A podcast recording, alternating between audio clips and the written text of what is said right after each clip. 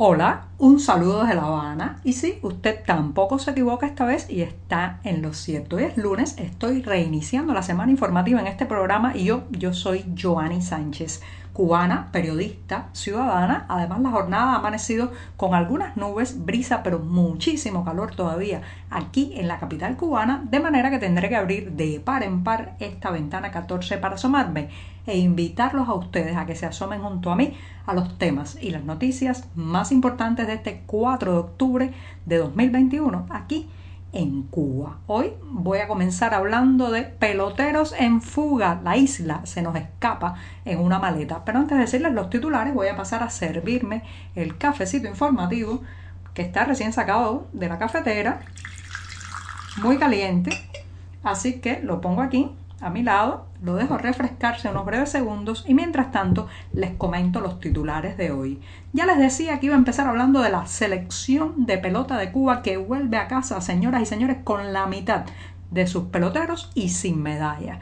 También en un segundo momento la fiscalía pide nada más y nada menos que ocho años de cárcel a un joven de San Antonio de los Baños por transmitir a través de su móvil las protestas del pasado 11 de julio. También hoy reinicia el curso escolar para algunos grados de enseñanza media aquí en la capital cubana y las madres y los padres se preguntan cómo cómo compramos los zapatos para los estudiantes. Y por último, premiado el periodismo cubano. Sí, a lo largo de los últimos días hemos sabido de varios galardones que han recibido reporteros de esta isla y ya les daré los detalles. Dicho esto, presentados los titulares, voy a tomar la cucharita para terminar de revolver y así refrescar este café recién colado, les decía, amargo, eso sí, sin una gota de azúcar como me gusta a mí y siempre, siempre necesario. Después de este primer sorbito largo, porque es lunes y la semana editorial parece que va a ser bien intensa, los invito justamente a que pasen por las páginas del diario digital 14ymedio.com que un grupo de editores, reporteros y periodistas hacemos sobre la temática cubana. Dicho esto, me voy, me voy al primer tema, que es una cuestión que hemos tocado ampliamente la pasada semana en este programa, la fuga de peloteros durante el campeonato sub-23 que tuvo lugar en México. El equipo cubano prácticamente vivió una sangría constante. Hasta el momento se sabe al menos de 12 atletas que escaparon de la delegación, aunque quizás cuando usted escuche este programa ya el número, ya el número ha aumentado porque el equipo aterrizaba en Cuba a las 5 de la madrugada y todavía no sabemos bien cuánto finalmente regresaron al país. Pero lo cierto es, señoras y señores, que esta sangría, eh, que es prácticamente un récord de escapadas en una delegación deportiva de la isla, está apuntando a algo que ya hemos hablado también en varias oportunidades en este programa, que es la situación, en la medida que la situación de crisis se agudiza en el país, pues también eh, hay una escapada mayor de deportistas, artistas, balseros y hasta funcionarios. Es de esperar también que en las próximas semanas pues como las ratas cuando el barco se hunden, pues escapen también del país. Ahora mismo vivimos, vivimos tiempos de caída estrepitosa económica y de adioses constantes. Pero además de eso, esto es un indicador también de lo que se ha dado en llamar la válvula de escape social que ha aplicado de manera hábil el castrismo a lo largo de décadas para sacarle presión a la inconformidad ciudadana en la medida en que se va acumulando. No olvidemos, no olvidemos, señoras y señores, que los grandes estallidos migratorios de esta isla siempre han estado de alguna manera acompañados por un periodo de crisis profunda, de estrecheces materiales, de falta de esperanza social y eso lo vivimos, por ejemplo, durante el puerto de Mariel que eh, pues estaba antecedido de alguna manera a la profunda crisis de los años 70. Recuerden que esa profunda crisis de los años 70 vino en parte por los delirios económicos de Fidel Castro que embarcó al país literalmente al inicio de esa década de los 70 en una zafra de los 10 millones que ni se lograron las cantidades planificadas y que además razó con buena parte del entramado económico local. Después, incubándose esa crisis económica, pues se dio el estallido del puerto de Mariel de 1980 con la salida del país de decenas de miles de nacionales. Y en 1994 volvió el ciclo de la escapada, de la salida de presión de la válvula o de la olla nacional con la crisis de los balseros de 1994, también acompañado todo esto con el descalabro del llamado eh, de forma adulcorada por el oficialismo periodo. Ahora estamos ante un hecho que no solamente está marcado por la situación material, financiera y económica que vivimos, que es muy tensa, sino que también, señoras y señores, a las protestas del 11 de julio le viene tocando también su estampida, porque la represión desatada por el oficialismo, las altísimas penas de cárcel que están pidiendo para algunos de los participantes,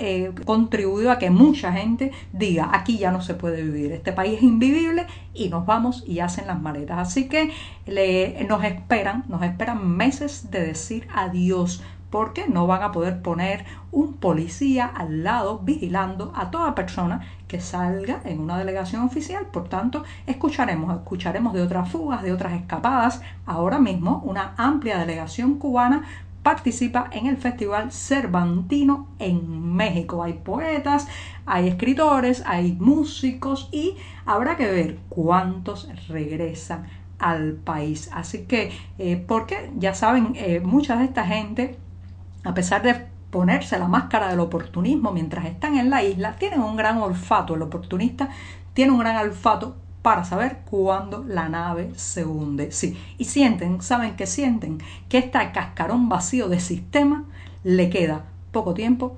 para que las aguas del cambio los sepulten. Así que vamos a vivir muchos días próximamente de anuncios, de fugas, de escapadas, de deserciones y quizás, quizás también en las altas instancias del régimen. Así que hay que estar atentos y sobre todo eh, hay que tratar de evitar que esta válvula de escape de la emigración vuelva a aflojar la inconformidad y le permita al régimen tomar aliento, controlar más la isla y eh, pues eh, prepararse para regir el país por mucho tiempo más. Esperemos que esto que esto no aplaque la rebeldía encendida o al menos mostrada públicamente el pasado 11 de julio.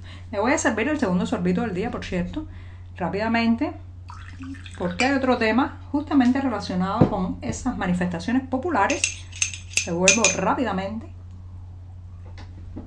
y me voy a la segunda cuestión del día. San Antonio de los Baños. Sí, ese lugar que hasta hace poco era conocido como la Villa del Humor en Cuba, porque dio, eh, pues es la cuna de varios humoristas, incluso allí hay un museo del humor muy interesante y rebautizada después del 11 de julio como la Villa del Honor en Cuba, porque fue allí, fue allí donde prendió la chispa de las protestas populares que después se extendieron por más de 40 ciudades a lo largo del país al grito de libertad, al grito también de cambio, de renuncia del oficialismo y del ejecutivo actual. Lo cierto es que allí en San Antonio de los Baños un joven, un joven jugó un papel importantísimo eh, porque transmitió parte de las primeras protestas, las primeras manifestaciones a través de la red social Facebook y esas imágenes, esos videos, esa, ese, ese sentimiento de simpatía con lo que estaba ocurriendo en San Antonio de los Baños fue de alguna manera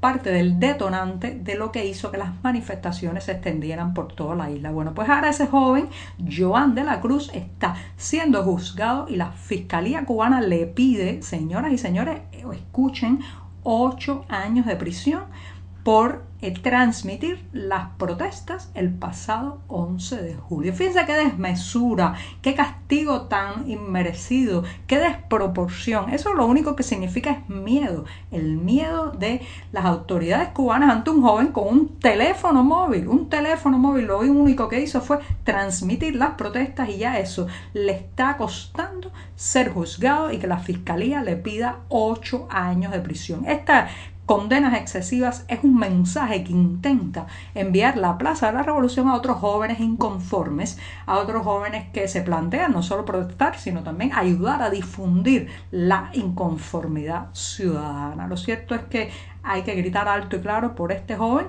al que le intentan destrozar su vida con ocho años de prisión por solo tomar la cámara de su móvil, enfocar a un grupo de personas que protestaban y difundir eso al mundo. Bueno, me voy al tercer tema que está relacionado, señoras y señores, con el inicio del curso escolar. Después de meses de restricciones y la cancelación de las clases presenciales, en algunas escuelas y también algunos grados, no todos, reinician este lunes 4 de octubre la enseñanza docente presencial. Así que vuelven las clases, vuelven los matutinos escolares que no han estado exentos ya de consignas y de un intento de pues recuperar el terreno ideológico perdido en tantos meses que los jóvenes y los adolescentes estuvieron en sus casas, pero también llegan las dudas de los padres y una de ellas tiene que ver con eh, la cuestión de cómo y en qué moneda comprar lo que los jóvenes necesitan para regresar a las aulas. Le voy a poner un ejemplo sencillo, los zapatos, el calzado de los estudiantes en esta isla. El oficialismo cubano se pavonea y se da golpes en el pecho en los foros internacionales diciendo que en Cuba no hay niños descalzos y los niños no van descalzos a las escuelas.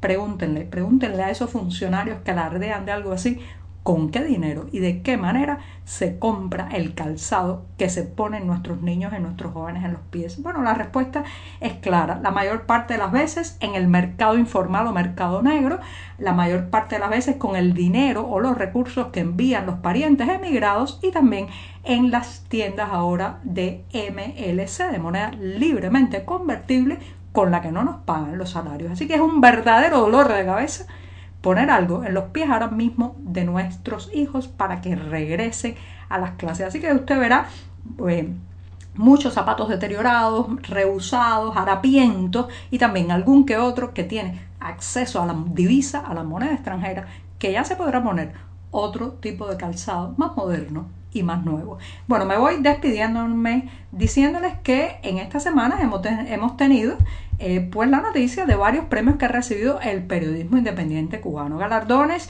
que no solamente, señoras y señores, sirven de impulso y reconocimiento al trabajo, sino también de protección. El escudo protector aumenta unos milímetros, no significa para nada que el régimen no pueda seguir aceptando sus golpes sobre la prensa independiente cubana, pero al menos le da visibilidad internacional.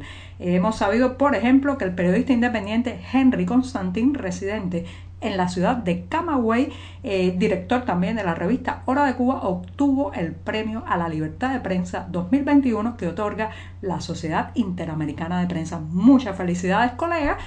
También, pues, los premios que otorga la CELAP al periodismo investigativo, se, en el caso de Cuba, pues también han dado los fallos eh, este fin de semana y entre ellos, tengo que decirlo, hay un colega de 14 y medio. Así que pasen por las páginas de nuestro diario y podrán tener más información al respecto. Y con esto, con esto me despido esta mañana que será martes. La semana estará dando sus primeros pasos informativos todavía. Muchas gracias.